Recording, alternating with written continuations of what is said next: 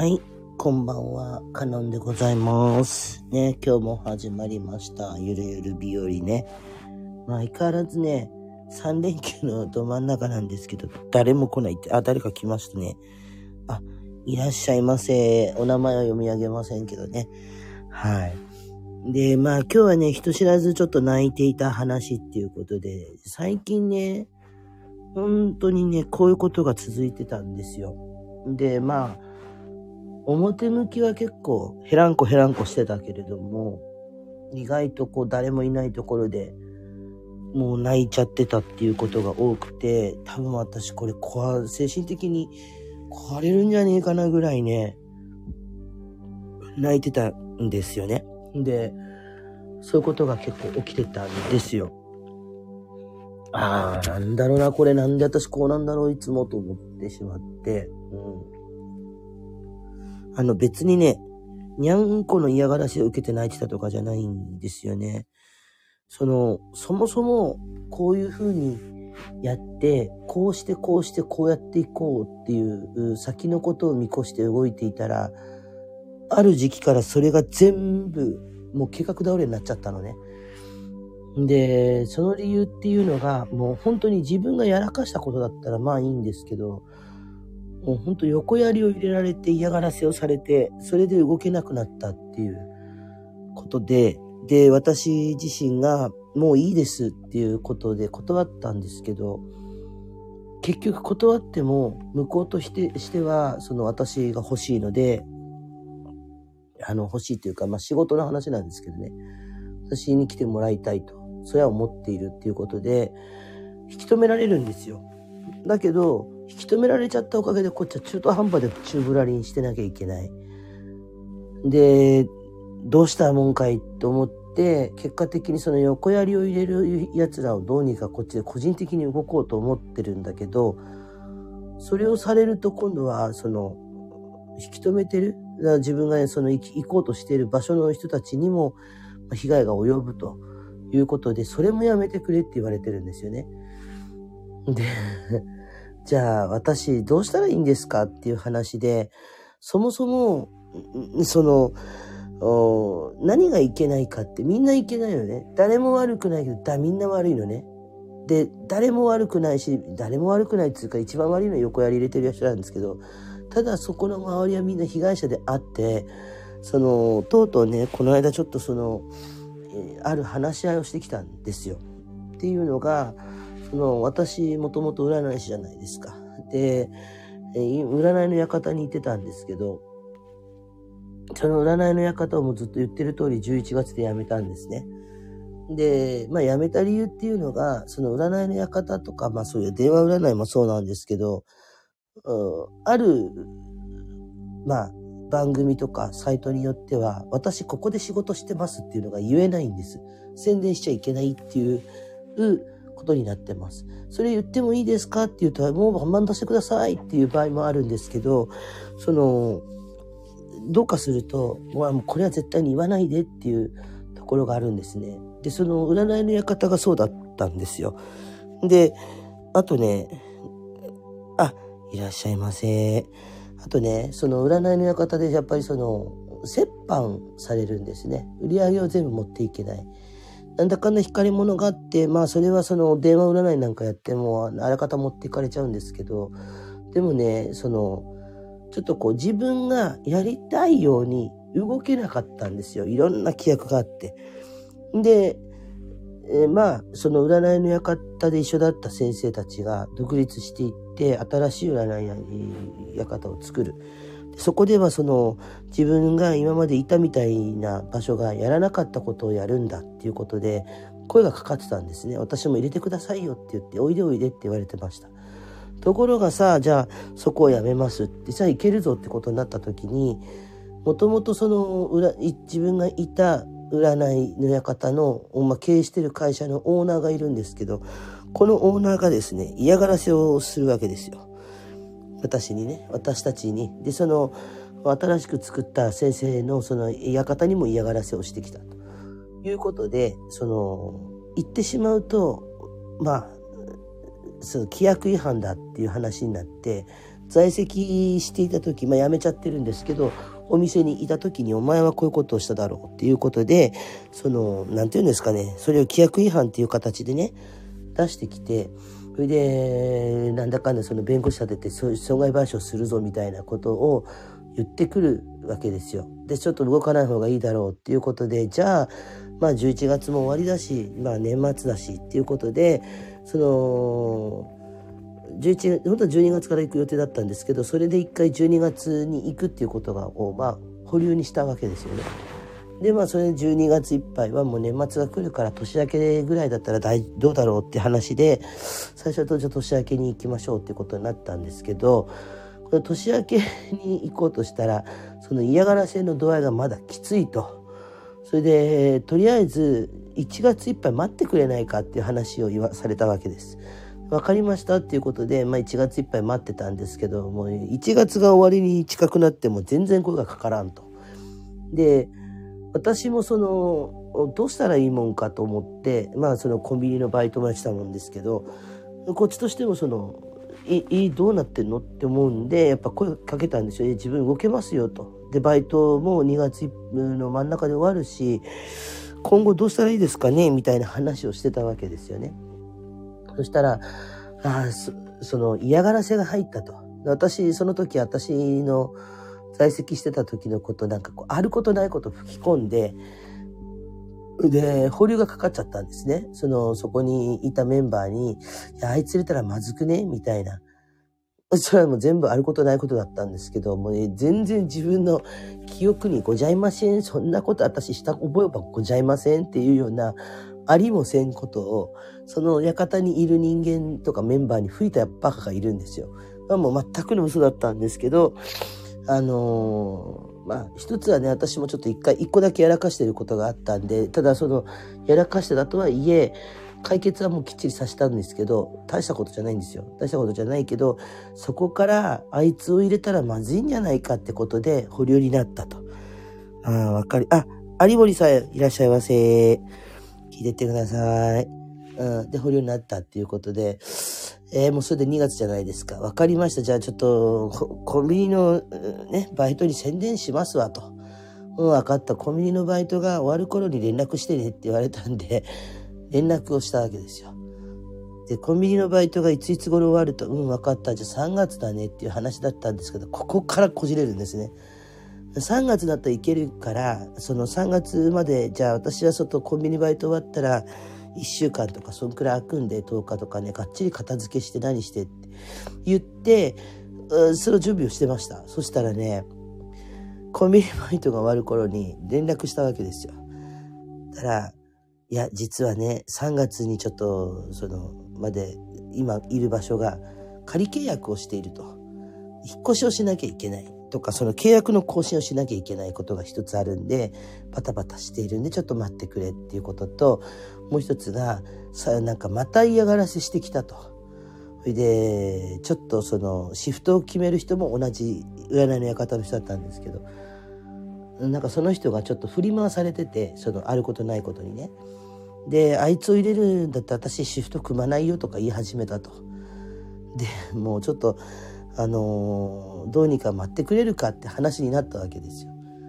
でもね、もう、さすがの私もそこでちょっと待ってって言ったわけです。ね。あの、そもそも私2月でもう収入途絶えるわけですよ。お金ないんですよ、はっきり言って。収入の先がね。もともと3月に行けるんだったらもうそこで売り上げって持って帰れるんで、あればね。でもちろん家賃も払わなきゃいけないけど、その暇って言ったってやっぱりお客さんが来るわけじゃないですか。マイナス出たって家賃で出ればまあ、その確かに鑑定士の人たくさんいるから、まあその、たくさんは出れないですよね。だけど少しは収入になるわけじゃないですか。だから行こうと思ってそこも考えてたんだけど、それが入れないって話になったわけですよね。で、ちょっと待ってどういうことやと。そしたら、いやいや、実はこうこうこうでっていうことを言われ始めて、もう私そこでプチンって切れたわけですよ。もういいって言って、もう行かないと。もう、もうあの、いいですか？ね。あんたらいい加減にしろよと。何回人を待たしたら気が済むんだと。ね。あの、私、正直、その、来月3月いっぱい丸々収入ないんですけど、それ分かってて、分かってるからここで繋ごうねって話をしたじゃないですかと。うん、そうだねって言われたわけですよね。でも、その、なんでそんなに私がこんだけや、ね、連絡してもいけないということはもうそこに縁がないと。普通に縁があったら、スススッといけるし、トントン拍子に話進むのよと。でも、それが進まないっていうことは、そういうことだと。申し訳ないけど、あのなんて言うんかな。縁がないからこんだけこじれるわけであって、そうじゃなければもうこんなこじれないよね。だから私もういいですって断ったわけですね。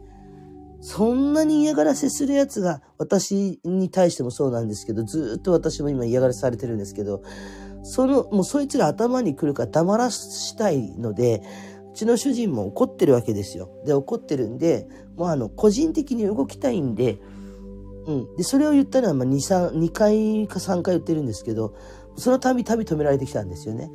で、最初の2回目は、2回はもちろんそちらに行く前提で我慢をしていた。が、こうなったらもう私、ちょっと個人的に動きますわと。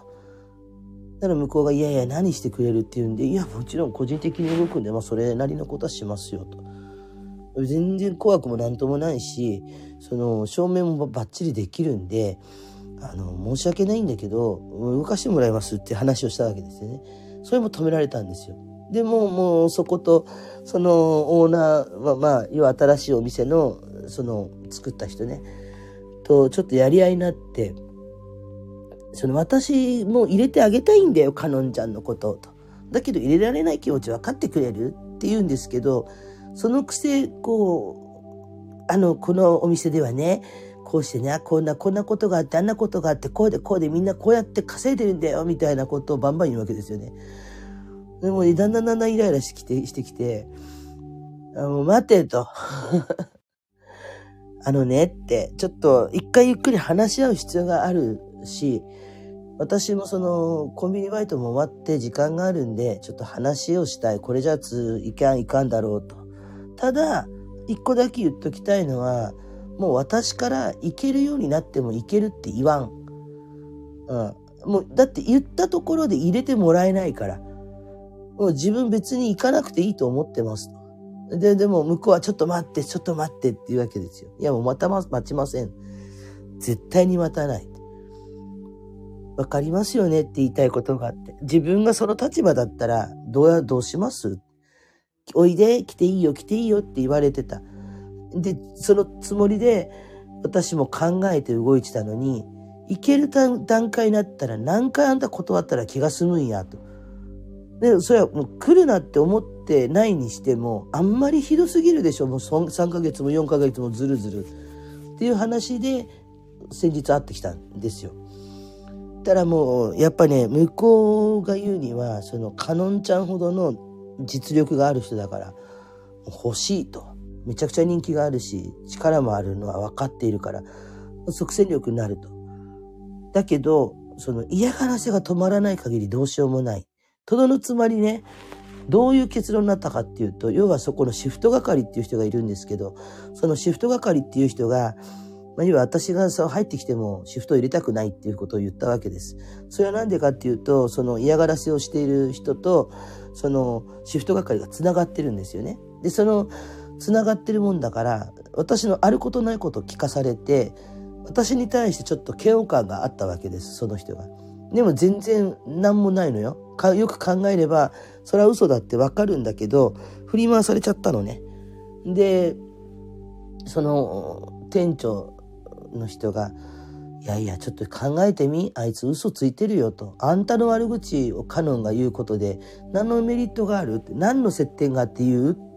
確かにそうなんですよ。確かにね、ちょこちょこちょこちょこっと話した程度で全然知らないし、むしろ LINE もね、交換してたぐらいの人で、向こうにとっては終わった人かもしれんけど、悪口を言う理由がないんですよ。だから言わないし、別に、あの、むしろこっちとしては感謝もしてたしね、いろいろと。まあその一緒にいた時は接点もあったから。ただ悪口を言うような人ではなかったので言ったこともないけれども、どうもね、あの、嫌がらせを仕掛けてる人間たちからは、私がそのシフト係の悪口を言ったっていうふうに言われてるんですよ。それでも、その店長の人が言ったことが、そのシフト係にちょっと一回顔出してね、しっかり話をつけろって言われたんですね。何のって。何の話をしに行く必要があんのって。私がですかって。うん。っていう話になって、いや、ちょっと、ちょっと待って。いろいろ納得がいかないんですよ。行かないでしょ、だって。なんで私がその人に話をしに行かなきゃいけない。わかりやすく言えばその人が、その嫌がらせをしてる奴らと手を切れば一番いい話で、そもそもそのシフト係がやらかしたおかげでこっちまで引っ張ってるんですよね。だけどそれを言うと、もう遅かれ早かれこうなっていたっていうふうに、まあ確かにそうなんですけど、今ほどでなってなかったんじゃないかって思ってて、もだけどね、言ってもキリがないんで、なんで私行かなきゃいけないんですかって言ったら、いや、まああなたがね、のその、いや、まあ嘘だって分かってはいるんだけれども、そのあることないことを吹き込まれたおかげで私に対して嫌悪感を持っているからあなたがまず誤解を解かないといけないっていうふうに言われたわけですよ。はあってなって分かった誤解解きますよと。ただそこ、その誤解を解くのと、そちらに行くのとはもう私の中では別ですと。うん。もう、もう、あの、いいです。ただ、一生懸命言うわけですよね。その店長さん、もともとその一緒だった人がもう本当あなたいい人だし、その占い師としての実力もめちゃくちゃある人だし、なので、本当に来てほしいんだと。でもだいただそのシフト係も来るなとは思ってない。全然思ってない。なんだけど、嫌がらせがあるからね、はっきり何があってそこまでやってんのかわからんのよっていうふうに言ってて、答え簡単なんです。あのね、なんで私ここまでやられてるかっていうと、実はね、その嫌がらせをしてる人たちっていうのが、あの、要はその、そもそも占いの館に自分いました。で、えー、新しい館を作った人が占いの館で一緒だった先生だったんですけど、そのシフト係っていうのは、その先生にずっとくっついてた人だったんですよね。この人が、辞める時に今日明日のスケジュールがあったのにもう、私もう辞めますって言ってピュって辞めちゃったわけです。ほんで、その二人一緒にガン首揃えてね、オープン日を迎えて、そこから一生懸命頑張ってるみたいなんですが、この辞め方が原因だったんですよね。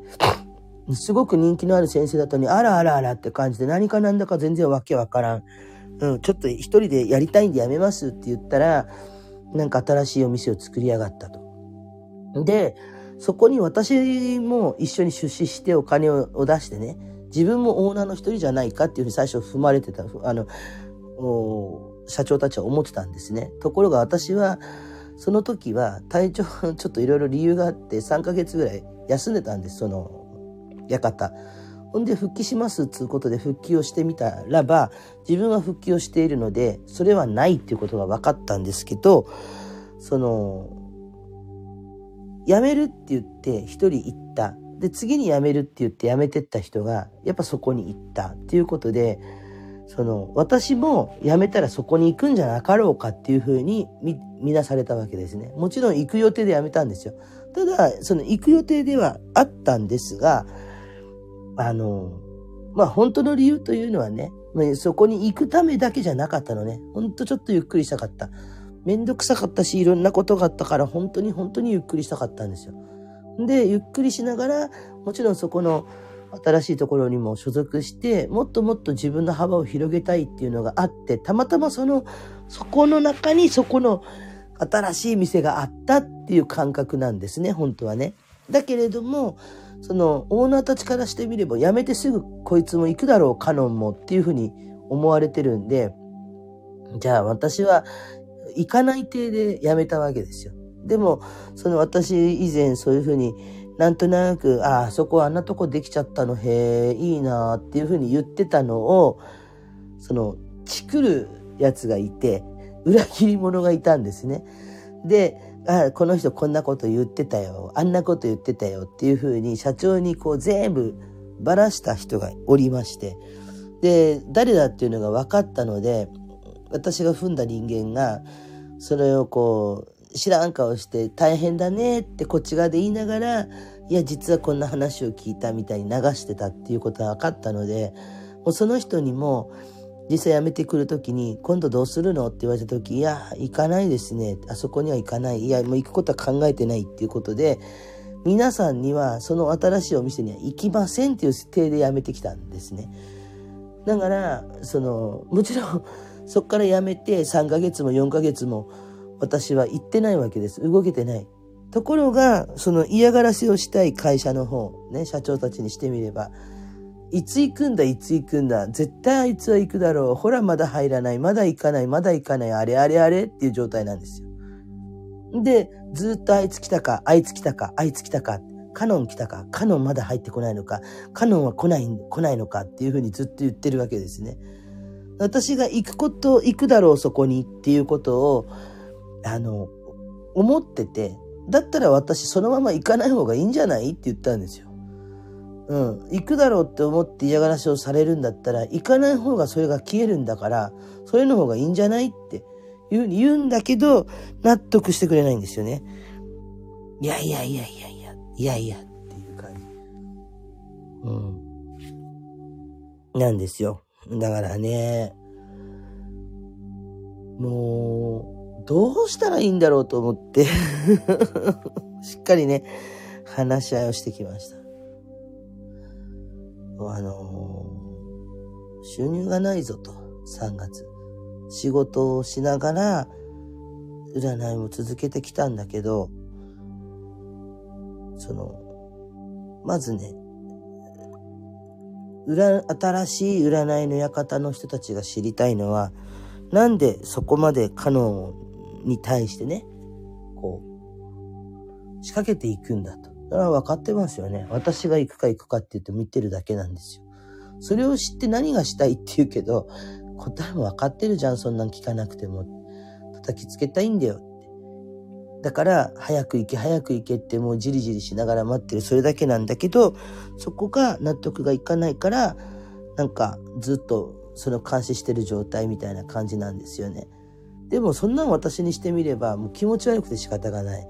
なので、もうこれだったら行かない方がいいんじゃない？それだったらあれ、あいつ行かなかった。あれあれあれってやっぱなるじゃん。そういうのが面白くないって言うんですけど、引き止められるわけですよ。ずっとね。なんでそんなにこう、引き止めなきゃいけないか。別に私、その怒、もう怒りたくなりますよね。ずっとこんなこと言われてて。あの、あなた方は、ひどいよねっていう話もしたんです。うん、その、新しく作った人たちに。は、気持ちは嬉しいんだけど、その、収入がなくなる、先が見えなくなった人に対しての対応ではないと。好きで私も、その、コンビニ辞めた、終わったわけじゃなし、軽く言うわけですよ。コンビニ行ったらとか、あんた仕事を持ってるから、その、いろんな資格があるから、すぐ行けるじゃん、仕事なんて、とか言うんですけど、いや、あの、私年齢結構もいっちゃってるんで、そんな簡単に、しかもさ、ね、セブン、セブンイレブンだったんですけど、セブン辞めて、あの、こっちのコンビニとか入れないのとか言うんですよ。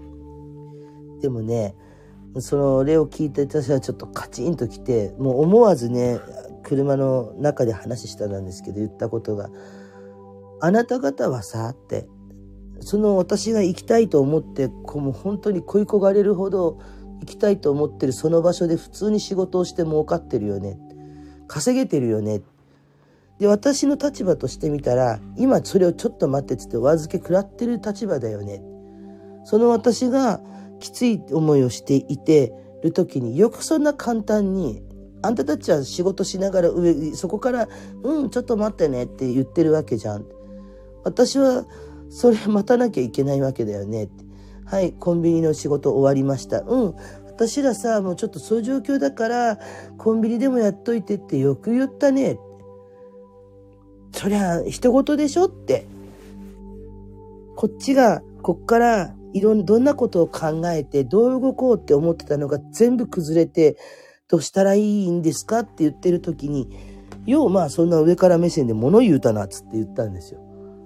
やっぱその人がちょっと、あって思ったみたいで黙ってましたけど、その占い師でもね、やっぱさ、所詮占い師も人間だから、だけど、人が苦しいと思ってる時に、私もだからそれはいけないって分かった時にどうしたかっていうと、もう3月からの日払いの仕事とかすごい探したんですよ。お金になるような仕事とか、すぐ雇ってくれそうな日払いの単発のバイトとか、で、いくつか結果も来て、まあ落ちたのと受かったのとあるんですけど、そのそもそも私がやりたかったスタイルの方で仕事ができそうなので、まあそっちの方もとりあえず手には入れていってるんですが、でももともとそういうことしたかったんじゃないのね。うん。それがやりたかったわけじゃないけど、お金がないと生活ができないから、単発のバイトとかを入れるしかない。そしたらそれがいいよって言うんですけど、私その時ちょっと本当に言ったんですよ。あの、あなたが、こっちはな、こうやってこうやって暇で、で、誰それさんがこうやってな、この人がなっていうふうに言うんですけど、その、話は聞くよと。ただ今私ってそういう状態じゃないじゃんって。うん。そういう状態じゃない時に、行きたいと思ってそこに行ってたまたま休んでます。ね。ちょっとあのまだ入る前でもう確定してて、一週間後いついつからおいでっていうの決まってて、来ますって言って聞いてる立場ではない。で、しかも席がそこにあって休んでる間の話でもない。ずっと行きたい行きたい行きたいって言ってて、おいでおいで、でも行こうってなった時に必ずちょ直前でドタキャンされ続けてきてる立場だよ。その人に、楽そちらでの楽しそうな話とか、こんだけ稼いでるんだよっていう話を、あんたずっとするけど、それを、待ってってって言われて、片方ではどんどんどんどんいろんな人が入っていくわけですよ。で、今来られても、人もこうやって稼働もしてるしって言われれば、もう行かなくていいじゃないですか。じゃあもう自分が行くって言ってるあなたが取っておきたい席は他に移っていいんじゃない？それで縁がないってことで自分も諦めるって言ってるんだから、それでお願いしますよって言ったんですよね。何も分かってくれないじゃない。こっちのきつい気持ちを。きついところ、それは私だけのこと言ってもしょうがないかもしれないけれども、本来だったら3月かそこ行って普通に繋がってたのにそれを断たれた者の気持ちわかるかっつって。いや、お金がどうのこうのだからお金もある程度、いや、そういうことじゃなくてねって。うん。あの、給料っていうものが入るから、それでなんとかやっていけたんですね。だけど、3月丸々お金入ってこないんだよ、こっち。それ、お客さんでも捕まえないと、そういうことができないのに、なんでわかんない？なんでわからんの？もうほんと悔しかったんですよ。なんで私一人、しかも、とどのつまりがそのシフト係のやつに話をつけに行った方がいい。お互いが納得するかどうかはわからない。でも、それをした方がいい。だって向こうもそう思ってない。わかった。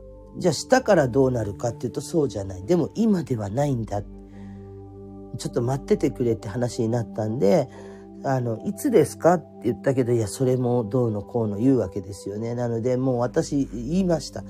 結局ね、もうちょっとね、あの、なんいつ頃になったら教えてくれって言われたから今まで教えてた。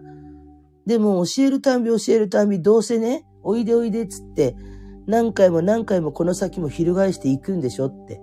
私信用できません、もう。もう本当に行かなくていいと思ってますと。今もかつてその自分が一個すごいでかい夢があったんですけど、それを泣く泣く諦めた時があったんですけど、諦めざるを得なくて諦めた時があったんですよね。で、その時も本当にきつかったんですけど、これと同じことをまたこの年になってやんなきゃいけないのかと思うと本当きつい。頭の中プチーンっていきそうな感じする。だけど、それをあなた方はまたシール、それをね、私にやらせようとしていますよね。で、もう分かった。いい、いい。もう、もういいですと。私の方からどれだけ動けるようになってももう連絡はしません。その代わりあなた方が本当に来てくださいっていう時になるまで私に連絡をしないでくださいって言ったんです。話は聞くよと。こういうことだ、ああいうことだ。協力もするし、手伝いもするし。だけども、あなた方が本当に来てちょうだいって言えるようになるまで、私からも行けますよっていう現状の連絡すらしませんと。それでいいですかって言ったら、こう、黙ってた、絶句してましたね、向こう。なんでっていうふうに。だって、私の状況聞いても、もう今稼いどいた方がいい、今こうしといた方がいいっていうふうに言うじゃない。だからそこにはもう縁がないわけだから、ね、嫌がらせがあるってことは、その、本当はシフト係が切るべきなんだけど、それも切れない。で、シフト係のことすごいこうやってやらかの人やらかしたけど、人は連れてきてこうやって根性あって頑張って思い立ててくれてるっていうふうに言うんだったら、その方とやったらいいんじゃないですか？うん。私自身は、4ヶ月待たされてですよって、こんだけ嫌がらせ受けてですよって、腹も立つし、悔しいし、こんちくしょうと思って、本当もう消してやりたいぐらい頭きてるのに、それを抑えろって言われて、何のために抑えて何のメリットがあるの？しかも嫌がらせしてる人たちに直接言いたい。それ、場合によっては本当裁判沙汰なんですよね。だけどそこまで来ちゃってるのに、それもするなという。で、それがね、わーってなってる時にまたね、これタイミング悪くね、うちの旦那さんの前でやらかすんですよ、私が。うん、もうね、旦那さんからもこう、ちょっとチクチクチクチクきついこと言われて、ポロポロポロポロポロポロポロポロっと来てしまったって。思えば自分は本当に辛い、辛いというか、なんかね、いろんなことを我慢してきたなと思って。ある時から泣かなくなったんですよね。ある時から泣かなくなって、なんかでこう引っ込めたんですよね。引っ込めてからほんとめったにあの子泣かなくなった。うん。まあこのね、この配信の中でもね、そのペケちゃんが死んだ時はね、ちょっと半分泣いてましたけど、まあそのぐらいですかね。でもね、め、他の人がわーって泣いても、絶対泣くかと思って泣かなくなったんですよ。泣かなくなったんですけど、その代わり、たくさん我慢はしてきた。でもね、そのうちの旦那さんも含めてなんですけど、なんかさ、あの、こう、我慢してきたこと、みんな我慢、私本当に我慢してきたんですよ。お前ら我慢できんかったやろっていうようなこともずっと我慢してきた。ここまでここまで我慢してきて、まださらに我慢させられるって何？と思って、この間その人とも言ってたんですけど、そしたらその人ポツンと言うんですよ。いや、なんかの、かのんちゃんのそれは業じゃない？背負ってきた業じゃない？うん、いや、あんたに言われたくねえわと思ったんですけど。でもそうかもしれない。小さい時にうちの母が言ったことがあって、あんたは本当に負が悪いって、負が悪いっていうのはまあちょっと運が悪いって意味なんですけど、あのー、ついてないって意味なんですね。あんたは本当に負が悪いと。なんであんた一人がこんだけキーって悔しい思いをしていかなきゃいけないのかなって。いつも、さんでもあなたはそういう星のもとに生まれたのかもと。他の周りの人間がわがままを言っても、あんた我慢することで解決していくんやろうと。確かにそうなんですよね。あのね、本当に我慢した。うん。いろんなことね、我慢したね。うん。あれ？今さ、いたな、誰か。と、いたら上がってきてほしかったんやけどな。いたら上がってきてほしかったんだけど。いなくなった？もしかして。いや、まあいいわ。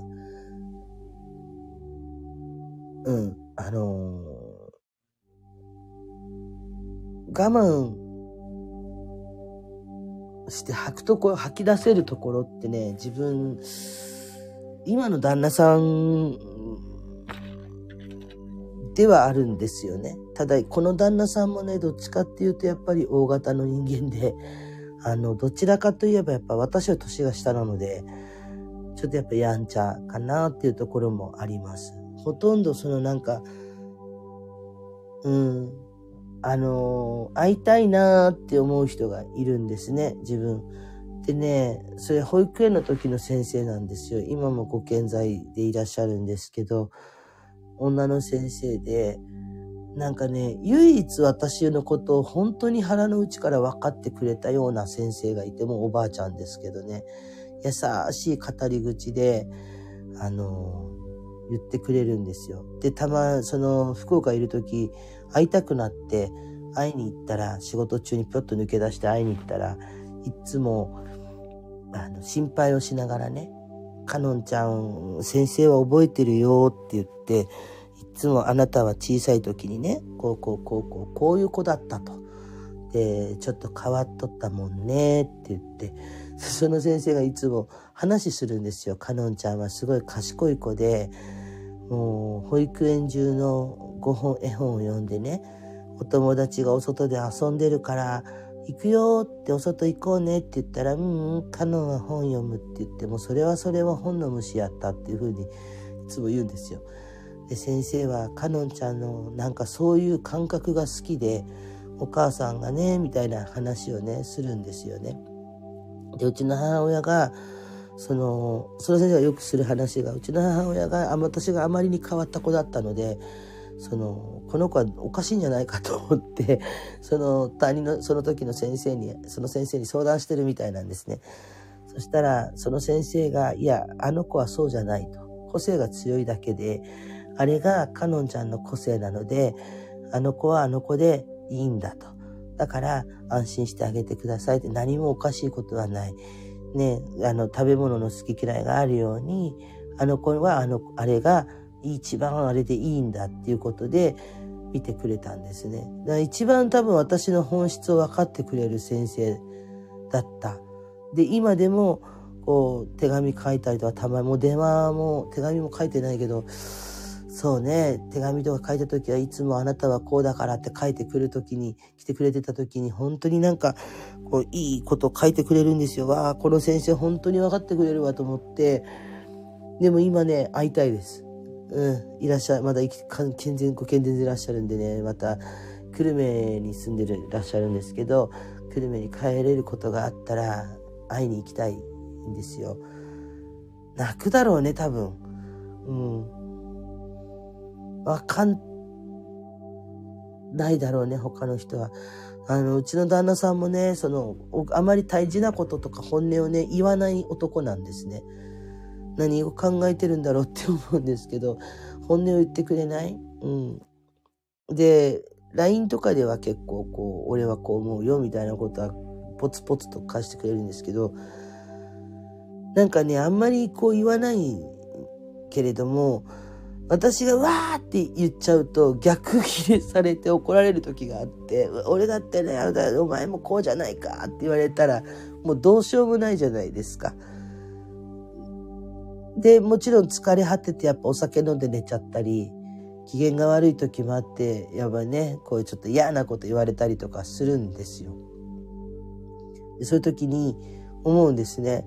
別に旦那さんが嫌いってわけじゃないんですよ。旦那さん嫌いってわけじゃないんだけど、いいよなこうやって言える人って思うんですよ。私も言いたい。こうあんたこうやんかって言ってみたい時がある。だけどそれを言ってしまったらこの人は怒る。うん。ああ、これ、こういう時があるんだって思ってくれない？うちの主人はね、男だから謝らないんですね。言って嫌な思いしててもこっちがごめんねっていう一言が欲しいんですけど、ただ態度では表してくれる。でもね、やっぱりごめんねっていう一言は全くないんです。今の今まで一回だけありましたね。一回だけ、あの、私が本当になんか、何も言われもせんことで怒られて、うわー言われた時に、ちょっときつすぎて、大泣きしたことがあって、そしたら、あ、俺言い過ぎたごめんって言って、言ったことは一回だけあります。だけど、まあ、やらかしも2回ほどしても、それも謝らなかったんですよね、自分から。で、謝ってくれなかったので、私に何か言うことねえんかつって言われて初めてごめんなさいっていう、それをや促さないと言わないようなタイプなんですよ。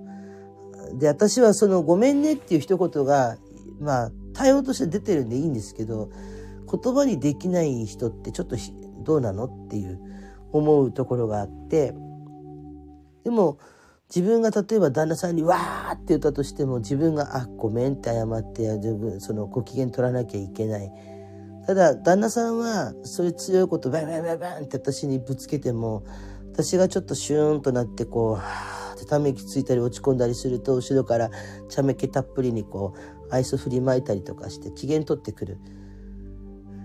それ見るたびにね思うんですよ。はあこいついいなって。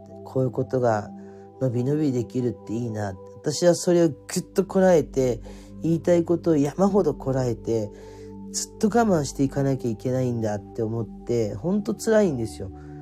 本当に辛くて、それでね、ほん、大したことじゃないんだけど、そういうちょっとした嫌みったらしいチクッとした一言を多分ぶつけてるんだと思うんですけど、その一言一言が前ははあって言えたことが今も言えなくなってるんですよ。その振り回された結果ね。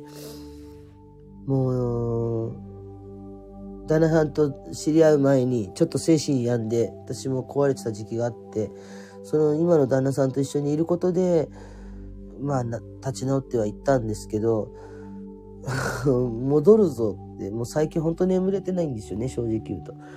だからバカみたいに笑ってるんで、言いやすいタイプだし、そういうもんかなと思って、で、今日ちょっとね、私もいろんな仕事にトライしてる、ちょっとね、あっちゃこっちゃ駆けずり回ってるもんだから、パソコンを開いてみたんですよ。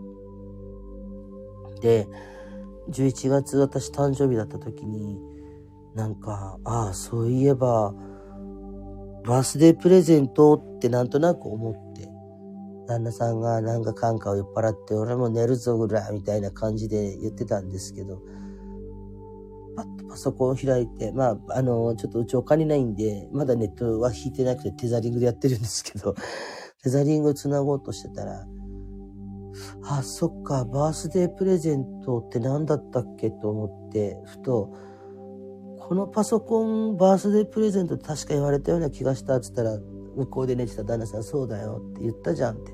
少し早いけど、バースデープレゼント、パソコンを買ってあげるから、これ、中古だけど、これがバースデープレゼントだと思ってって、俺言ったよね。ああ、そっか、しばらく触ってなかったなと思って、ちょっとパソコンでやらなきゃいけないことがあったんで、ポチポチとやってたんですけど、確かに恵まれてるんですよ。恵まれてるからこういうことを思うんだろうと思うんですよ。でも悔しいじゃないですか。ね。なんか悔しいじゃないですか。だって、なんか、うち、自分と主人のことはまだ置いておいても、仕事がここまで、こんだけこんなことになるとは思ってなくて、言、言いましたね。あの、あの、結果的に、その、新しいところのね、店長っていうか、まあ、その、一緒にやってた人には、自分ら占い師だから気が強いんだと。だからなんかみんな自我が強いからあなたも自分のことばっかり言ってるっていうふうに言うんですよ。私たちだってねって。その、今の館だって暇でお客さん来ないのに、それでどうしようかこうしようか、喧嘩焼却とか待って考えなきゃいけないのに、なんであなたは自分のことばっかり言うって言うんですけど、根本的な問題がおかしくないかって、おかしくないかって、おかしいでしょって。入れる気あるって聞いたら、あるよって。そこにやっぱ戻るんですよね。入れる気あるって聞いたら、ある。来てほしい。来てもらいたい。でもねがつくでしょって。なんだかんだ私を入れるときになって、でもこうだから。でもこうだから。あんたさって、自分がこの立場になってみいよって。あなたこの時こうこうこうこうこうだったでしょって、待たされたでしょって半年ぐらい。その時何言ったよ私に。自分が店を開きたい時にこの場所がいい、この場所がいい。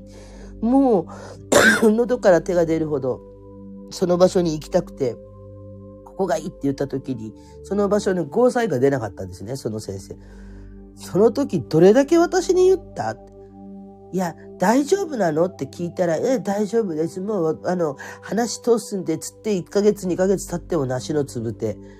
やっとかっと、ね、もういいやって言った時に返事が来て、今の状態ができたけど、でも、その、待たされた間、あんたどれだけ文句言ったよって覚えてる自分って言ったら黙ってるんですよ。そうだったねって。それと同じじゃないかって。ただあなたの場合は半年過ぎたら、こうやって結果出ましたよってことで落ち着いていったけど、私の場合、あとそれがどんだけ続くんかわからんのだよ。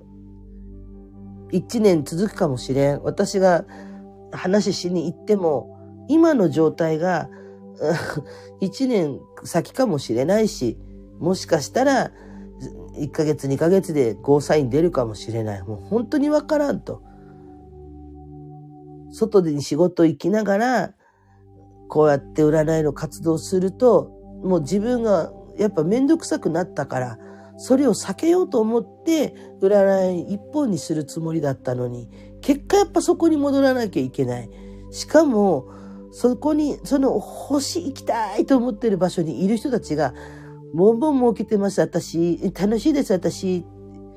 っていう状態で、待っててね。わかりました、待ってますよ。はい、黙ってますよ。実際行けます。はい。うん、コンビニでも行きなよ。なんでそんな軽く言えるんですか？と。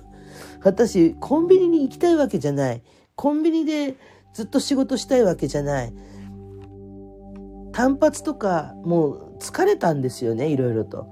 疲れたんで、たまたまコンビニだってお金稼がなきゃと思って行ってたわけではなくて気分転換だったので、で、また別のセブン行けばいいじゃんって言うけど、その、お店もね、いたセブンもね、家がから近かったから行ってたわけで、なんかわざわざ遠いところに、1日2日入るんだったらいいけど、そんバスに乗ってまで行く価値もないし、でもあるじゃん、ここにほらローソンとかファミマがさ、って言うんですけど、一から覚えないけんのよってシステムから何から違うから。そこまでして覚えるメリットある？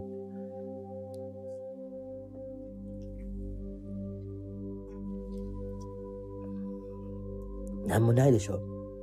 なんもないんですよ。いいよなと思って。上から言える人はいいですね。なんでお金がないんだっていや、今ないわけじゃない。先、3月、この状態でいけば、3月収入がないので、うん。まあ3月に仕事見つかれば4月に入る、まあ収入あるんですけど、3月が丸々収入がないわけですよ。だって何もしてないからね。もうだってバッコビーの給料もらっちゃってるから。で、どうしようもないじゃないですか。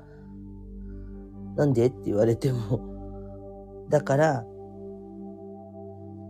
なんだろうな、人って本当にほんと一言だなと思って、もうあの、ちょっとね、その、話し合いが終わってね、あ結局快くじゃあさよならっ、つって帰ってきて、まあ、あることを提案されたわけですよ。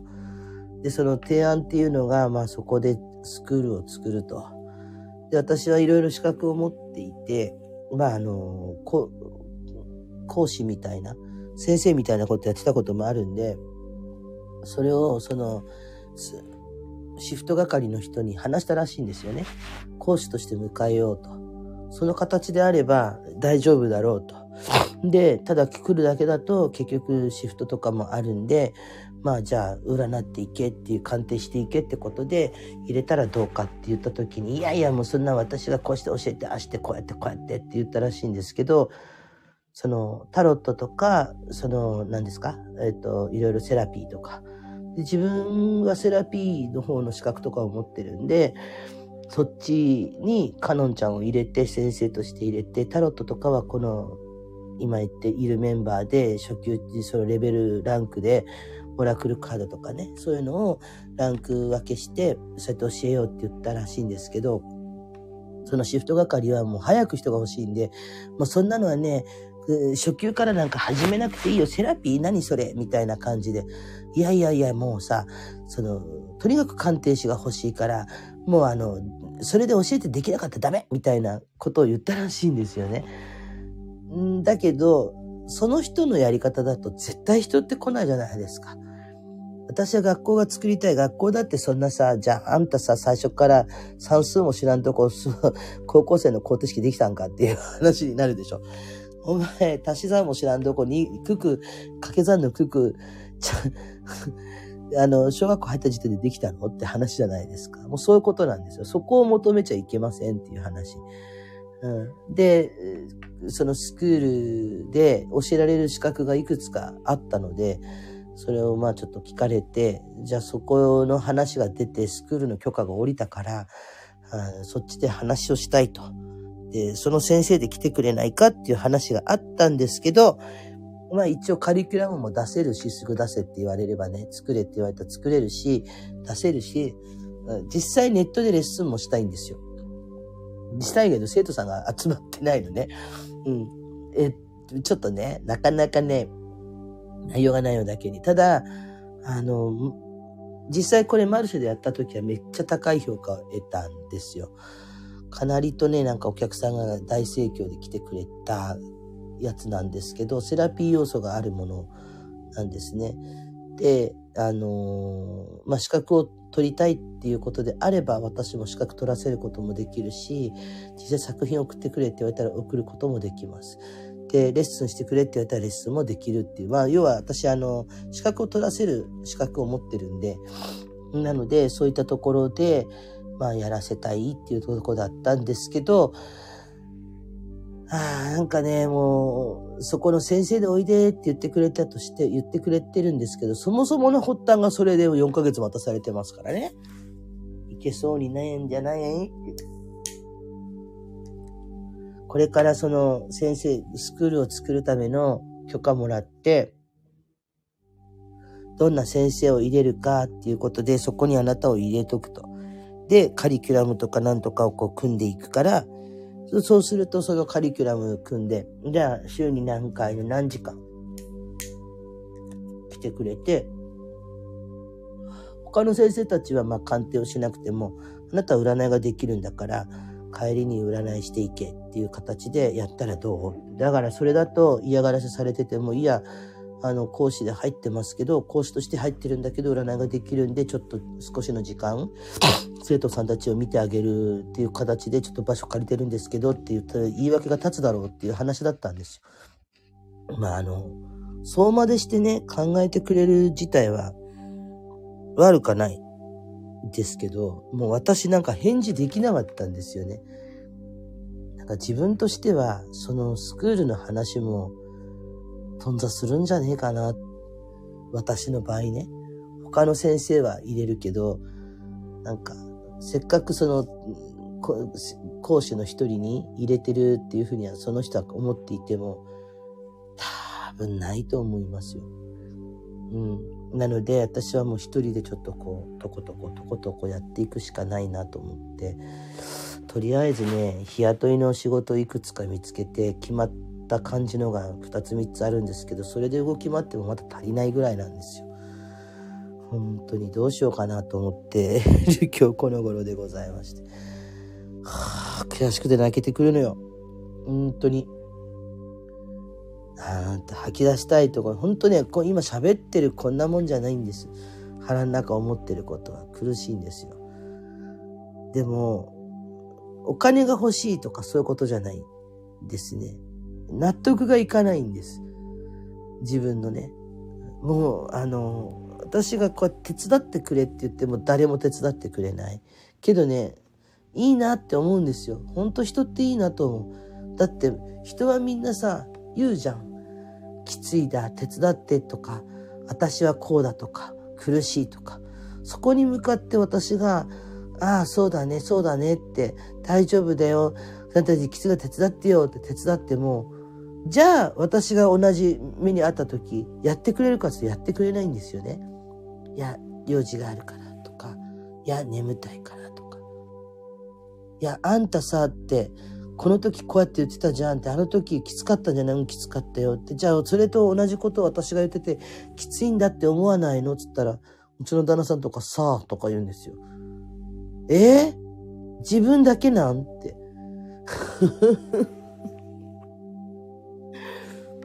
なんでそんなに人事なのって。もう本当に納得いかなくて泣いてました。本当に。うん。なので、でもね、一個だけね、誓ったことがあります。うん。悔しかったから、こいつら全部抜いてやると思ったんですよ。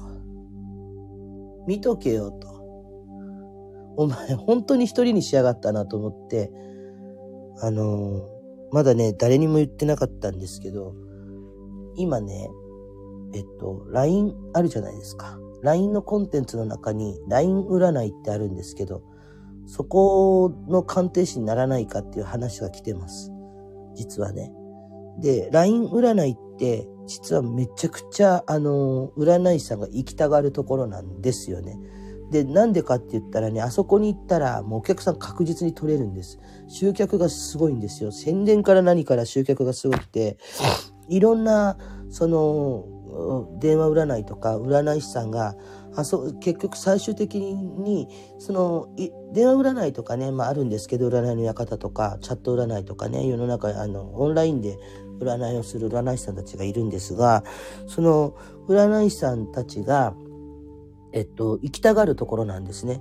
LINE ってみんな使うじゃないですか。そうするとあのそのコンテンツの中に占いがあるからやっぱりみんな行きた来るんですよ LINE 使ってる人がね。来るしで、わかりやすいんで、もうはっきりね、こういう、で、宣伝とかもバーンやってくれるし、しかも公式とかも持てるので、意外とね、あの、活動がしやすいんですね。で、えー、まあ、そこにいる先生たちはさ、かつてこういうとこにいました、ああいうとこにいましたっていう先生たちがゴロゴロいて、集客からその、何でしょう、えっと、そういった宣伝から何からがものすごいって言われているところなんですよ、実はね。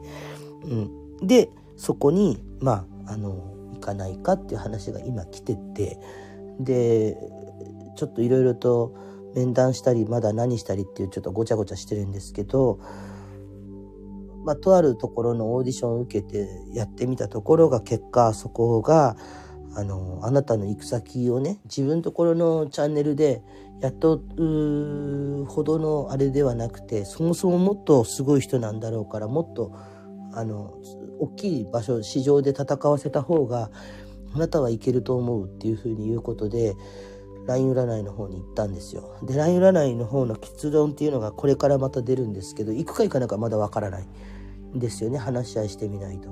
だけど、もし話し合いができれば LINE 占いの方に行きます。で、行って、そこでやってみて、そこでちょっとね、あの、本当ある程度、地位固めてやろうかと思ってるんですね。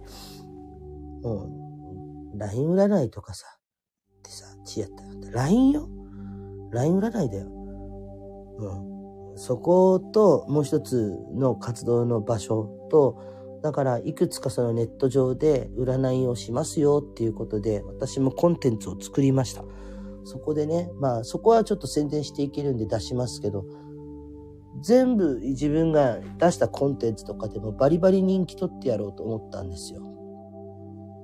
で、ああ、あの時、なんじゃかんじ言われても入れてやっときゃよかったなっていう風に言わせて、本当に絶対に入って、もう来て、あんた来てもらわんと困るわ。だってネームバリューあるもんって言われた時に、蹴ってやろうかと思います。は？とか言いながら、ピンって。いや、いや、私忙しいんでもういい、いい、もう行く日はないです。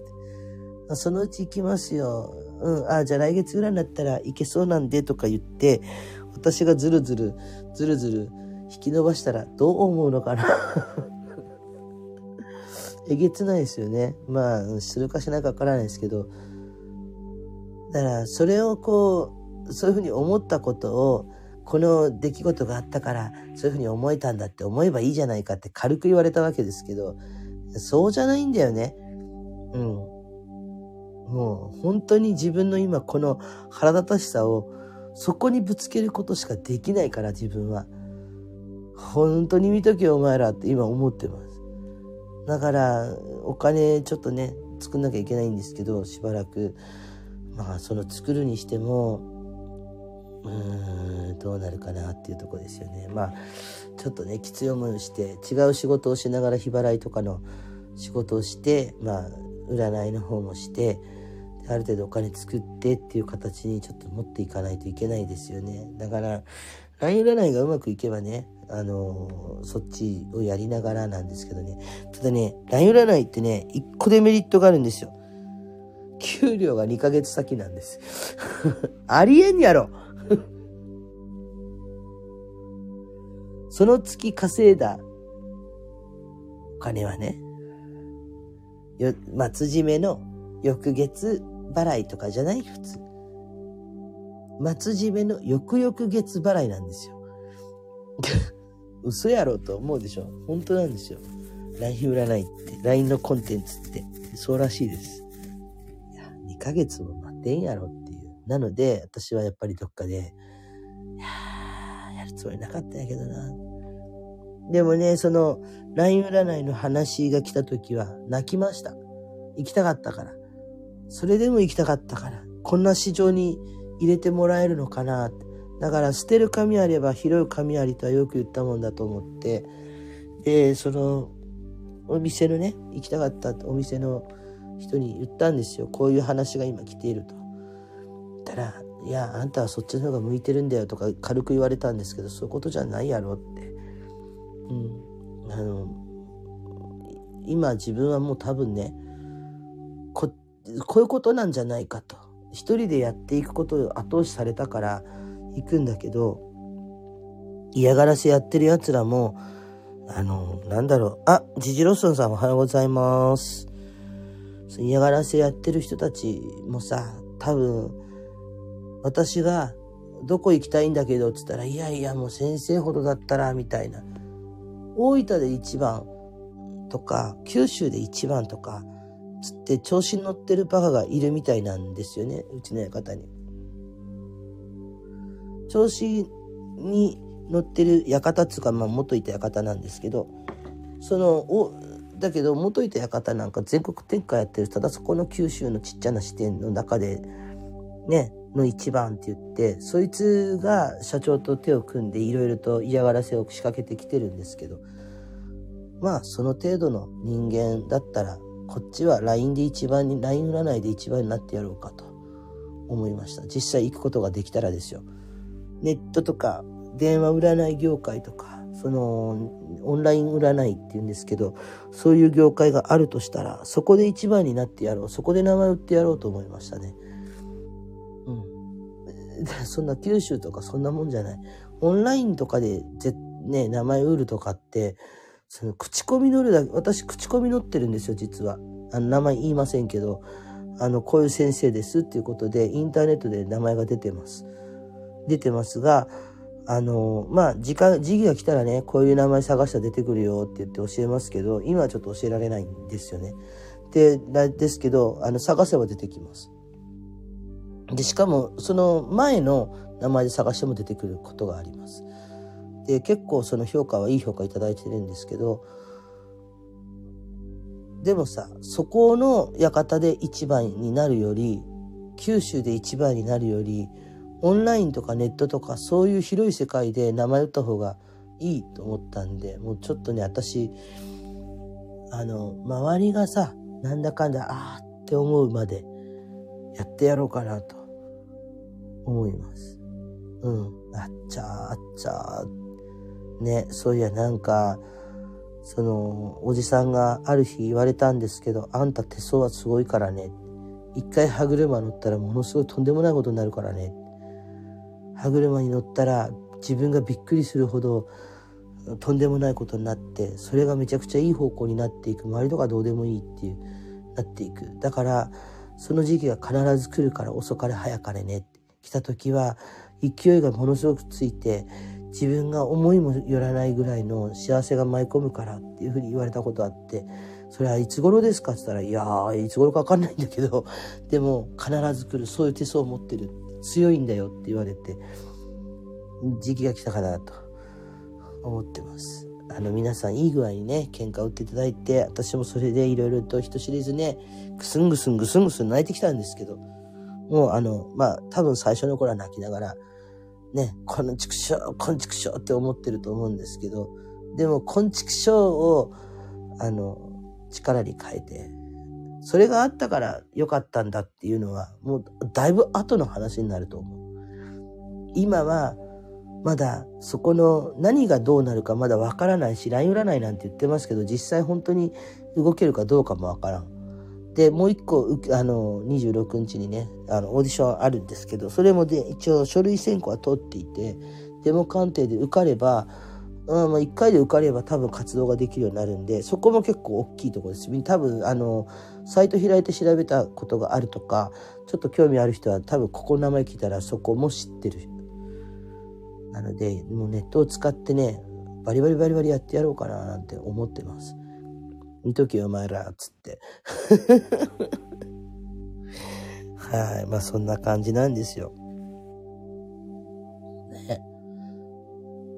で、旦那さんにそういう話してるけど、旦那さんももうなんか、ふーんって笑うしかなくて、実績、実際今見てないからね。どんだけすごいっていうのもわからない。どんな規模かも知らない人だからまあいいんですけど、うん、まあ、大変だなと思います。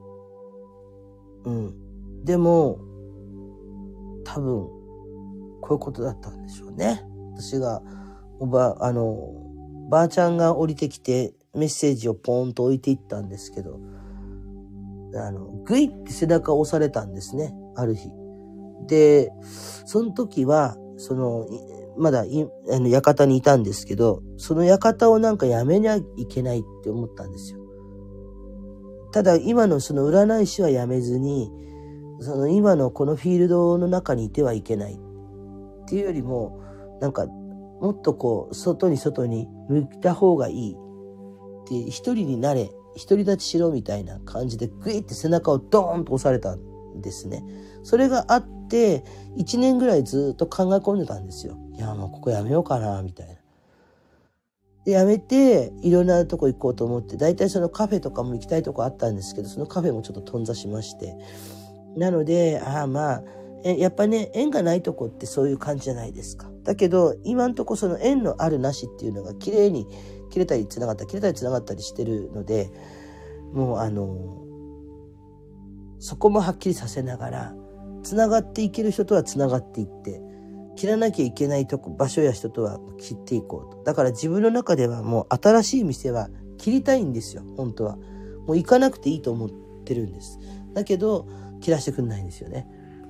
でもそれもね、どうかと思うんですけどね。ありがたいんですよ。そうやって言ってくれるの。だけど、生き地獄みたいなもんじゃないですか。うん。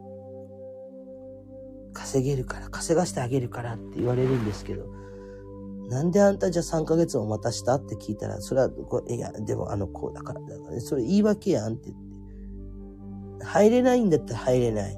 入れるんだったら入れる。来てほしいんだったら来てほしい。どれか言ったらつって言ったら、来てほしいんだってって言うんですけど、ただ、どうのこうの。じゃあなんで、いついつからならおいでって言ったっつったら、その時はいけると思った。残酷すぎるよね。いける段階になって、いやでもやっぱり、いやでも待って、あ、あの、馬鹿にしてます？舐めてます？って言ったら、そういうことじゃないんだよ。こっちも大変なんだよ。何が起きるかわからない。でも、そう言いながら、シフト係なんか7人も新しい人入れてるじゃんって。どんどんどんどん新しい人が入ってきて、自分の居場所なくなるじゃんって。だからそれでいいんじゃない？ってあなたが作りたかったユートピアがそこにあるんだからって。そのユートピアに私行かなくていいっつってんだよって。こう行かなかったら楽になるんだからって。なんで引き止めるんですかって、もう話してくださいよって言うんですけどね。これ何回も言ってますけど、さっきから。それほどね、悔しかったんです。本当に悔しかった。こんだけ怒ってるなんてないよ。うん。もう考えるだけ頭出てくるんで、今本当にね、うん、でも、言われましたね。私ね、実はね、これ言ってきてないいんですけど、LINE ライブの時に、時代にね、知り合ったタロット使いの男の子がいるんですね。そのイケメン弟子くんって私言ってるんですけど、イケめちゃくちゃイケメンの元モデ芸能人だったもう今モデルさんとかやってたりとかはちょっとタレントさんやってた男の子がいるんですよ。めっちゃくそバチクソイケメンだったんですけど。でその子はタロット占いができる子なんですね。でとかあと霊気とかやって霊感はないんですけどめちゃくちゃタロットがうまい子で。でたまたまその占い関係で知り合ってでまあある時から私のことを師匠と呼ぶようになったんですよ。で他の子が茶化したら絶対に許さないけど私がなんか「ウェー!」ってやっても許してくれる。それほどカノンさん俺にとってカノンさんっていう人がこれだけ人生に影響する人だと思わなかったってだから俺はカノンさんのことを師匠と呼ぶって言ってで、ふらふらふらふらしてたわけです。彼女じゃなんじゃ言って。私が一回頭に来てカツを入れたわけですね、その弟子くんに。何やっとんじゃお前はっつって、私のこと師匠って呼びながらお前は何やっとるんだって言って、一度あんた、あの、広いフィールドに出てみろって言って、電話占いとか、そういうところであんたやったら絶対にあんたそのルックスもあって人気者になってあっという間にあの、大きな仕事を舞い込むようになるって言って、んでですね、彼はその通りに動いて、結局ね、3つの電話占いで1位を取ったんですね。で、その後、あの、そこから流れで、あの、どっかの占いのコラムかな？なんかを書くようになって、コンテンツとかを持つように監修するようになって、今やもうマネージャーがついて先生、先生って言われてるんですよ。で、この間 YouTube やるんでって言った、言ってみたら、まあ、YouTube はね、まだね、その本当にね、あれ難しいから、大した人数いませんでしたけど、でもね、あの、雑誌とかの、こう、占い記事を持たせてもらえるなんて素晴らしいじゃないですか。手紙を書いて、私が、その、お前が、ブレ、それでもそこまで強くなってブレても行くんで、ブレブレだったんですよね。だからずっと同じ位置にいるから、お前がブレなくなったら本当に一流の占い師になれる。もっとでかくなれる。で、ふらふらふらふらしてるから、つってまたカツ入れて、お前本読めって言って。で、何でもいいから本を読め。絵本からでもいいから本を読め。そっからここに全部ヒントがあるわって言ったら、なんか、ブックオフかなんかに行ってね、段ボールいっぱいに30、40冊ぐらい本をバーッと買ってきて、それをずっと読んでって、今でも本を読んでいると。考え方とか価値観とか感性が変わったって言ってツイートしてるんですよ。何の本は良かったこうだったああだった。最近ちょっと面白哲学にはまってます。なので私が手紙を書いたんですけど出せる機会がなくてその手紙を出したいって言った時にたまたますれ違っちゃったんですね。なのでその手紙を写メにしてあの大きく。でそのスクショスキャンさせてね送ったんですよ。こういう手紙を書いたと。本当だったらあんたの手元にこう届けたかったけど、届けられないから、だからこれスキャンして送るからお前よく読めって言ったら、なんか、LINE のやり取りしてるんですけど、その LINE であの共有のノートを作ってくれて、僕はこれをお守りとしますと。一生のね。なんか、あの、すごい今まで言わなかったことを言ってくれた人がここにいたと。僕の一番本質を分かってくれて、一番なんかやるべきことを見てくれて、これだけのことをバチって言ってくれて動かしてくれた人はカノンさんだけですと。で、それがこの手紙の中にあったと。だから僕はこれをね、あの、お守りとしてやっていきますと。で、今仕事もいろいろとでかくおかげさまでなって動いていってるんですけど、きつい時にはカノンさんのこれ読みますわ、みたいに言ってくれて嬉しかったんですよ。ただね、私から言わせれば私弟子に先越されちゃったのね。でも一言「カノンさん僕こっちのフィールドで待ってるから早く来てください」っていうふうに言われてるんで私の番かな、そろそろね。何人かそっちのフィールドに送り込んだから、自分も。私もそろそろそっちに行く番かな、とかね。イケメン君が待ってるからね。っていうと、あの、ちょっと浮気してるような言い方になりますけど、そういうの変な意味じゃないですからね。変な意味じゃないですからね。うん。変な意味じゃないですよ。あの、浮気してるわけじゃないですよ。師匠、おい、師匠もそこに座ってなくて僕のところに師匠として来てくださいよ。って言ってるんです。そうだよな、同じフィールド立たないとなと思ってるんで、頑張ります。ね。まあ、しばらくはね、納得いかない、納得いかないと思うと思うんですけど、仕事もどうなるかわかりません。もしかしたら単発のバイトずっと繰り返していくのかもしれない。だけど、今はそういう時期。占いの仕事ももちろんやりますよ。うん。お話来てるんでね。これ受けないわけにはいかないじゃないですか。そいつは LINE、その弟子クは LINE 占いには行かなかったけど、LINE 占いでもし人気取れたら本当にね、いけるんで、本当にやろうと思います。頑張ってくださいね。あありがとうございます。頑張らせていただきます。というところで、時刻は4時59分になりました。ね。見てろよ、お前ら、本当に。マジで。ここで言っとくけど、嫌がらせかましとる奴ら見とけよ。本当に私一番になるぞ。なるつったらなるぞ。うん。あの、嫌がらせしたかったらなんぼでもしてください。ええ、受けて立ちますよ。喧嘩売るんやったらなんぼでも売ってください。受けて立つんで。その代わり、そうやってやっとる間に、私、ネット界で一番になります。あっちゃー気がついたら、あっちゃーって言って、えみたいな。あの、九州、あの、ちっちゃい館のちっちゃい組織で、のね、九州地区で一番になったっつったって、そら多分、その地区、その、あの、その町で僕一番って言ってるぐらいの規模なんでしょ。そこの館の九州支部で一番っていうことだからね。私が立とうとしてるところはもう全然違うんで、もう規模が違います。だから、そこに行けてない時点でも負けてるんですよ、あなた方ねっていう。私がいか、あの、その新しいところに行かないでいたらどうするの？行くつもりでね、じゃあ行ったらどうすんのって話なんですよ。まあね、でも話つけに行かなきゃいけないことはすごい納得いかないんですけど、自分も誤解を解くために、謝らなくていいとは言われたけど、でもね、なんかやっぱ頭下げないといけないみたいなんで、頭下げてきます。はい。心から祈ります。ありがとうございます。なんで頭下げないけんのやと思うんですけど、いっつもそうです。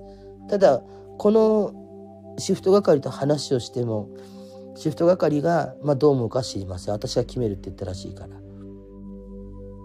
だから、まあ、そこはね、やってもらっていいっすよ。だけどシフト係が後から、コロッと手のひら返してきたみたいにね、うん、なるんじゃねえかなとか、いろいろ、やってますよ。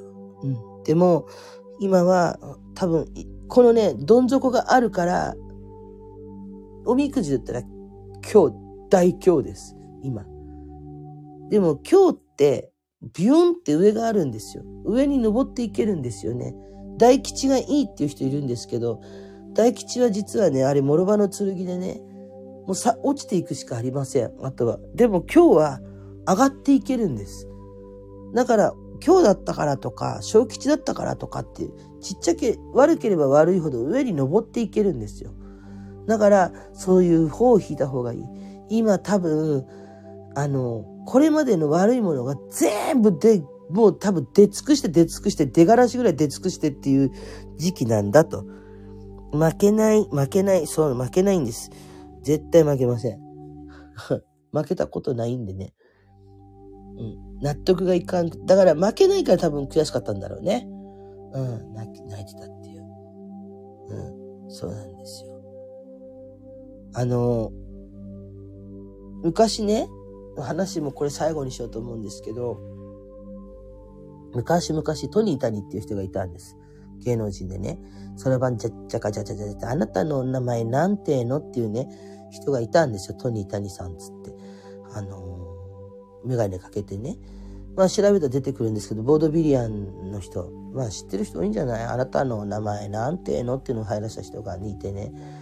まあすごいボードビリアンだったんです。ボードビリアンっていうのはまあ本当にこう、ね、その、なんていうか、歌からその、演出からが素晴らしい人で、実際そのトニー・タニのやつを YouTube で見ても、まあ本当に当時の人からしたら、ああ、今でもこういう人いたらすげえな、重鎮だなっていうコメディアンでもす、すっごい実力を持った人だったんですけど、その、それだけ人気があっても孤独だったって言われてます。で、この人は、その、自分の本名すらね、ちゃんと名乗ったことがないっていうふうに言われてたんですね。なんでかっていうと、自分の素性を一切明かさなかった。N ケンさんという人がいたんですけど、その人ぐらいだったんじゃないかな。親しい人じゃない。自分から親しい人を作らない一匹狼で、それがきっかけで子供が誘拐事件に巻き込まれてさらわれて、まあ、結果的にその子供は無事だったんですけど、まあ、そういう事件に巻き込まれるんですよ。あいつはお高く止まっていると。でもね、その、なんでそうなったのかっていうところのくだりがあるんですけど、ある時その外を歩いていたら、トニータニに昔馴染みの、まあ、同級生の子たちが、翔ちゃんって、あの、谷、谷川か谷口翔太郎って言うんですよね、本名がね。で、さんって言うんですけど、翔ちゃんっつって、まあ、トニータニにね、子供の頃の馴染みの人が声かけたら、とかこう、親戚の人とかが訪ねてくるじゃないですか。そうすると、トニータニが出てって、あなた方どなた？と、誰ですか？と。ね、私たちは存じ上げません。私あなた方。誰？人がね、貧しかったり、無名の時には知らん顔をしておいて、今そうやって声かけるってことは自分が有名になったからでしょって。有名にならなかったら、こんな風に声かけられることもなかったし、声かけてくれることもなかったのにねって。有名になったらから親しげに言ってくるでしょって。だから自分にとって本当に親しい人っていうのは近しい人っていうのはね、あの、私のことを分かっている人とか自分が本当にね、相手をするのは自分に一番近しい人、自分の素性を分かっている人、そういう人たちじゃないと私は愛想も振りまかないし、応対もいたしません。ね。売れたから声をかけてくるとか、売れたからすり寄ってくるような人たちは、近しい、どんなに身分が近しかろう、あの、近かろうが、友達だとも思わないし、近しい人だとも思いませんって言ってたんだって。ああ、まあ、ある意味さ、とんがってるよね。すごいよね。結局それでもそうなんだよね。人ってさ、大きくなったら、ファーって手のひら返してくるのよ。いやいやいや、あの時のこと忘れてさ、みたいな。実はシフト係がそういう傾向あります。うん。シフト係さんがそんな感じなんですね。損得で行く。だから、自分が一番になれば、そういうふうに言ってくるだろうと思います。だけど、あの、でもそのくらいね、透き通ってないと、多分、無理なんですよ。一番になるのって。私も思ったことあるんですよ。あの、そうそう、手のひら返しね。だからね、私もね、思ったことあるの。あの、なんていうのかな。やっぱり自分のことを一生懸命一生懸命考えて、どんな私とでもそばにいてくれる人以外とは、もう、その、親しくなったとしても、あんまり明けすけに言わないでおこうとか、極端なこと言えば旦那と猫ぐらいでいいって思ってるんですよね。本当に楽しくこうやってくれる人たちもありがたいし、もちろんこうやって今来てくれてる人たちも、あの、親しくしますよ。しますけど、ただね、あなんていうのかな、そのね、その辺歩いてて声かけるような人たち、苦労わからない人たちと私は親しくしたいと思わない。多分トニタに似てます、考え方が。自分がこうやってもしこの世界で LINE 占いとか電話占いとかで名前バーンと打った時周りがどうなるかっていうのは想像ついてるんですよね。多分そうなると思います。私が見てる、今見てる通り。でもその人たちはみんな私蹴落とします。同じように蹴落とします。で、あの、やられたからやり返すんじゃないんですよ。トニー・タニの言葉と一緒です。こうならなかったら言ってこなかったのにねって。でもね、そのぐらいないと一番にはなれないの。一番になるためにはね、何かをか、かなぐり捨てでもいかないといけないっていう時があって、いろんなものを均等にしながら一番っていうのは絶対無理なんです。うん。まあ、そういう時期かなと思います。はい。ということで、なんだかんだ喋ってきましたね。もう5時になったし、私もちょうどおトイレ行きたいし、眠くなったんで、あの、ASMR、あの、カサカサ音とかを聞きながらね、寝ようかなと思います。今日久しぶりに泣き言言いましたけど、そんな泣き言もこの辺で終わっとこう。うん。またね、次から楽しい配信でもしようかなと思って。一番になんでなりたいの？ね、一番じゃなくてもいいんだけど、名前、そうね、頂上を見たいから。一番になんでなりたいのって言われたら、そうだね、頂上を見たい。頂上から見える景色を私は知ってるから。お山に登って、一番てっぺんに登って、そっから見える景色ってすごいでしょあれ見た人じゃないとわかんないじゃない。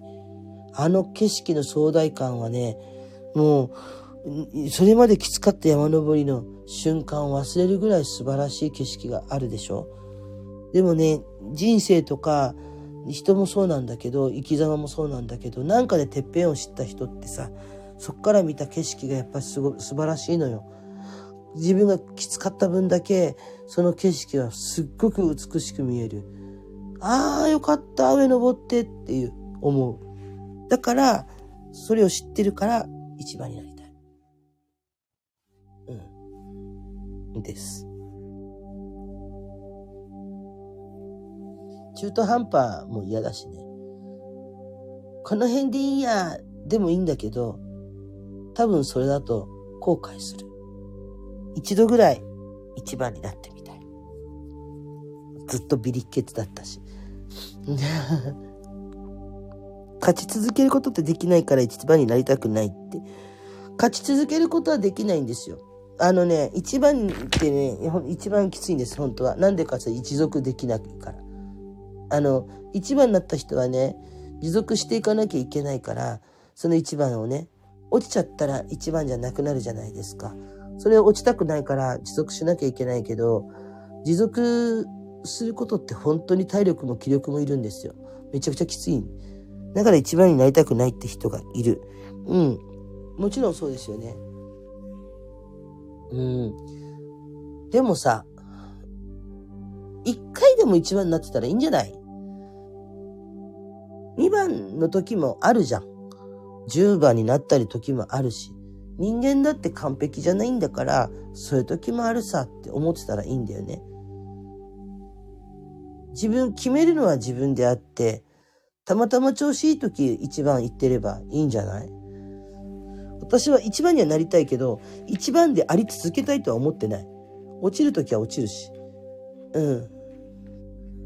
だって、生きてたらさ、病気もするじゃん。ね？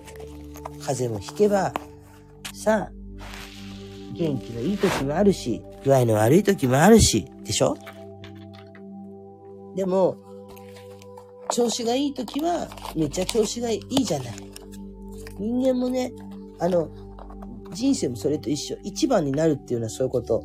体調が良くて絶好調だから、そのまま行ったら、たまたま力が発揮できて一番になった。でも調子がたまたま悪くて、うまく力が出せなくて、2番とか3番とかどうかしたらそれが重症になって、10番とかドーンと落ちた。でもね、1回でも1番になれたやつっていうのは、また、あの、時間かかっても1番に戻ることはできるの。うん。その時の自分のおごりさえなければ。1番になっちゃって、なんであの、持続できないかって言ったらね、あれは答えは一つ。人はね、話もうまいし、優しいし、洞察力、そこにすぐに一番なれそう。あら、ありがとうございます。そんなこと言われたら嬉しいですね。あの、人はね、なんで一番になったらね、居続けられないかっていうと、一番になったそこにあぐらをかくのね。俺って一番になんだぜ。偉いでしょって。ふんぞり返るでしょ。それは、やっちゃいけないだから、さっきのトニー谷がそうなんだけど、あぐらをかくために、わざと人前であぐらをかくために、裏で孤独になりましたっていう、そういうどこかのバランスが必要で、あの、相当苦労してるのよ。トニータにあってね。うん。もうそれだけ名前が有名な人だからさ、自宅とかバレてても、その、本当は表札だってさ、谷川、谷口さんだったか谷川さんだったかって本名なんだけど、谷川翔太郎さんっていう、いうね、字があっても、その翔太郎っていう正しい字じゃなくて違う字で書いたり、谷川なのに谷口っていう表札をわざと変えたり、そう、自分の本名すら明かす、明かすもんかって言ってるわけでしょ。でもそれってさ、俺の本当の分に触れるんじゃねえよって意味でしょ。でもそうでもしなきゃ一番になれないの。みんなが笑顔で、どう？なんて言っても、ふんってやらないと一番になれない。それはやっぱり辛かったと思うよ。だから、その、そこにおごり高ぶっていくと、足元すかでストーンって落ちる。ああ、いいんだ、これ、俺一番で。絶対におごりが出てしまったら、人は一番をキープすることはできない。です。一番なれそう、ありがとう。私はね、だけど、一回でも一番になってたらさ、多分、また、そうやって泣いたり笑ったりしながら違う苦労を見て、割とこっちの道、うさぎと亀みたいな感じでさ、面白おかしく戻ってこれそうな気がするのね。上、頂上にから見た景色を知ってるから、一番になるってこういうことなんだって、うん、分かってるからなりたい。今まで慣れたんじゃないって言うけど、今までちょっとサボってたかな？おサボり？面白おかしく言うとおサボり？あっていうよりもちょっといろいろね、あの占いから離れてた時期もあったんでね、あれなんですけど、あえて言い訳するならそういうことですよ。だけど、うん。いいのかもしれない。そういうのも。でも私はなりつ、あり続けたいとは思ってないから。2番になったり3番になったりするけど、それでもいいじゃん。トップ10に入ってれば。トップ10でいいんじゃない？今週の第1位、ダラララザンみたいな。どこそこの何先生で、あ、先週の第8位は、カノン先生でしたが、今週の第8位、ダラララザン、あ、カノン先生、いませんね。で、今週の第3位、ベスト3の第3位、ドルルザン、カノン先生、先週から 5, 5位も、5段階もランクアップしました。おめでとうございます。帰り咲き、ありがとうございます。みたいな。何でもできるオールマイティな人にか、そんなことないよ。数学とかできないから。私、こう見えてもアホなんです。数学はできないしね。かけっこは遅いしね。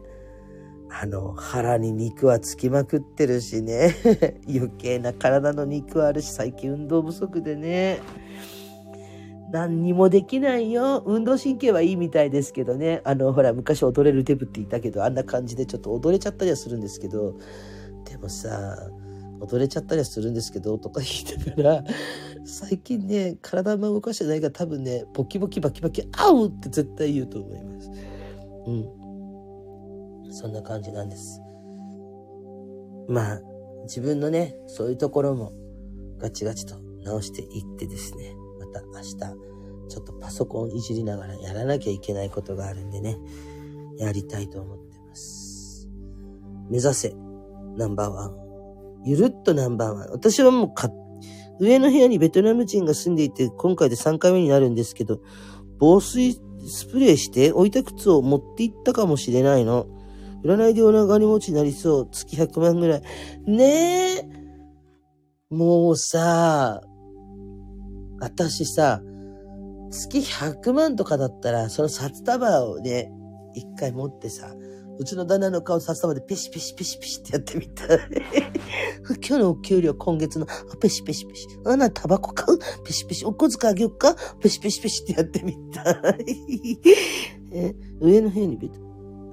うん、防水スプレーして置いた靴を持って行ったかもしれない。ほう。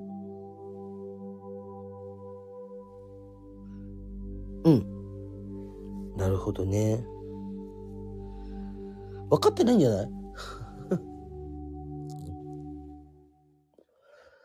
いや、あの、まさかね、最初の話に戻ると、本当に、あのあの館を辞めて、本当だからね、今でも監視されてる状態ですよ。今日動くか、明日動くか、カノンが動くか、つって。だから、みんな言ってんの。オーナーたちは、カノンちゃんをそこまでね、追い込んで、何のメリットがあんの。辞めた人に嫌がらせする癖があるらしいんですけど、私の動向をね、そこまで知って、何があるのってよく言われます。うん。ですよね。突然訪問して確認したい。うん。今はやめとき。うん、時間も時間だから。行くんだったら、大家さんと行った方がいい。多分厄介なことになる一人で行ったら。めんどくさいと思うよ。大家さんとかと一緒に行って、ちょっと中確認させてね、つって行った方がいい。今でないよ。うん、そうそうそう。大家、大家さんとかね、あの、管理会社に相談して、で、その人たちと一緒にちょっと中見て、あの、確認してください、つって言った方がいい。大家さん動かないと思うから、うん。で、あの、その時ないっつっても、ちょっとこういうのであれだから警察の方に届け出そうと思ってるのよって言ったら、もしかしたらそれからやむかもしれないから。うん。おや、私？あ、そうなの？じゃあ、なんか確認させてって言って言ったらいいんじゃない？うん。え、もしかしてさ、オリオンちゃんさ、今ちょっとピンときたんだけど、あのー、それを鑑定してくれっていうことかな？もしかして ベトナム人が持ってってるかもしれないんですけど、どうしましょうみたいな。実際持ってってるかどうか、ちょっとカノンさん鑑定してください。伝えたかったの？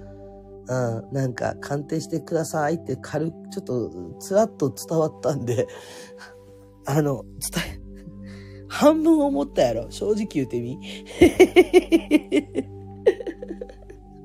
半分思ったやろ。積もってたかもしれんけど、ちょっと、思ったでしょ。うん、靴なんてよく図書館とか公民館でなくなるってそうなんよね。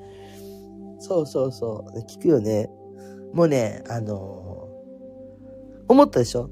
あのね、実はね、オリオンちゃんが今言ってる内容っていうのは鑑定することができないんですよ、ルール的に。犯人探しになるじゃないですか。で、そういうのは、あの、やっちゃいけないんです。実はね。ただ私は、中を一回、あの、一人一人、検チェックした方がいいと思います。で、えっ、と、ベトナム、そのベトナムの人が、えっと、多分間違いないと思うんですけど、ベトナムの人が日本語がわからなかった時は、そのベトナムの言葉でね、書いた文章で、えっと、今こういう盗難事件が起きていると靴がないとか、いろいろなものが盗まれてるようなね、事件が、あの、ちょっとこう、声を聞いていると。盗んでるでしょ？って言っちゃうと、違うって言われて、具合が悪いじゃない？だから、角が立たないように、あの、そういうね、アパート内でこういうことが起きていますと。ほいで、ちょっと一度ちょっと警察のね、立ち入りとか、あの、そう立ち入りでね、あの、皆さんのお部屋をチェックさせていただきたいと思いますので、何月何日、それぞれ何丸何号室の方、立ち入りの方お願いしますとか、立ち会いお願いしますとか書いて、で、あの、ちょっと警察の方にも相談をね、する予定ですみたいなこと書いといてみ。多分警察って言ったら、あの、あひょこひょこっと出てくるか、それかもう、ポイしちゃって出てこないかどちらかになると思います。うん。紹介された不動産屋にはメールしたけどね、あ不動産屋はね、実害がないと動かないですよ。うん。動かないです、基本的に。なので、もうあの、警察に一回相談してね。で、あの、あの、ベトナム人が怪しいんですっていうか、いうよりかは、うちのアパートでこう盗難が起きてるみたいなんで、ちょっとあの警察の方に相談に来ましたって言って、その中でのの一つとして言った方がいい。そうじゃないと、その、変に、あ、なんか恨まれたりとか、厄介だからね、外国の人って。うん。監視カメラつけるとかね、そうそうそうそうそう。何するかわからんのよ、海外の人って。うん。とんでもないことするから。私も昔住んでた部屋にね、ミャンマー人かなんかがいて で、夜中寝てたらさ、時々非常ベルがジャーンってなるわけ。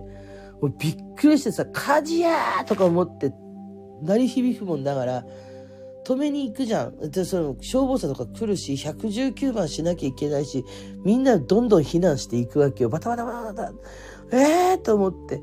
ほいでもさ、その、どこか絶対さ、鳴らしてるところがあるから、行ったらさ、そのミャンマー人の部屋から煙がもうもう出てるわけ。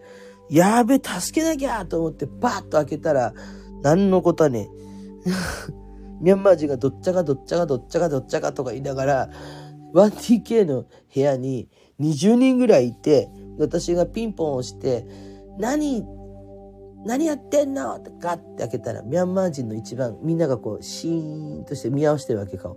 私の顔見て。ほいで、私親とかじゃないんだよ。どうしたの？って言って煙出てるから。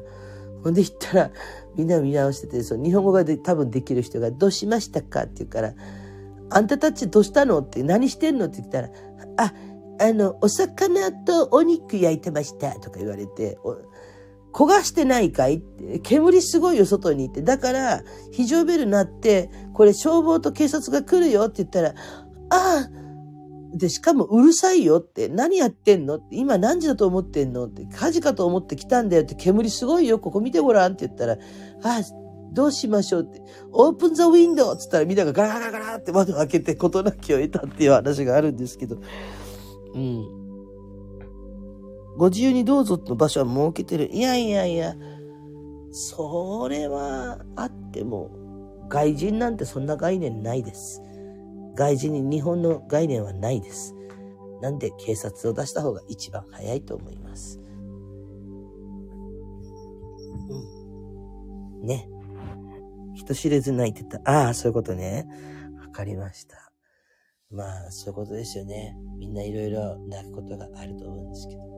はい。というわけで、そろそろ2時間になるんでね、あの、うちの次男坊のにゃんこが起きてきて、暴れ始めるから、ね、まるちゃん、カノンさんのアルバイト的確。いやいや、そんなことないです。ありがとうございます。ね。というわけで、えー、ここまで2時間よ、うちも吐いたわ。このまままるちゃんに餌をあげて、まあ、まあ、あの、で、どうするかはね、一応ちょっと一回警察に本当に言った方がいいと思う。その上で、防犯カメラとかつけてね、やってみてください。ね。ありがとうございます。聞いてくださってね。ということで、もうそろそろ終わりにしようかなと思ってます。来てくれた方々ありがとうございました。ね。長いことね、変な愚痴聞いてくれてありがとうございます。それで、またね、あの、楽しい配信もしようと思ってますし、にゃんこも腹減ったっつって起きてきて、多分これままほっといたら暴れ始めますのでね、この辺で終わりにしようと思ってます。えー、これから仕事に行かれる方はね、ゆっくりね、あの、あ、仕事ない人はね、あれですけど、3連休ど真ん中なんで事故とかないようにお過ごしください。これから寝る方はいい夢見てください。というわけで、今日の、えー、配信はこれで終了です。お疲れ様でした。バイバイ。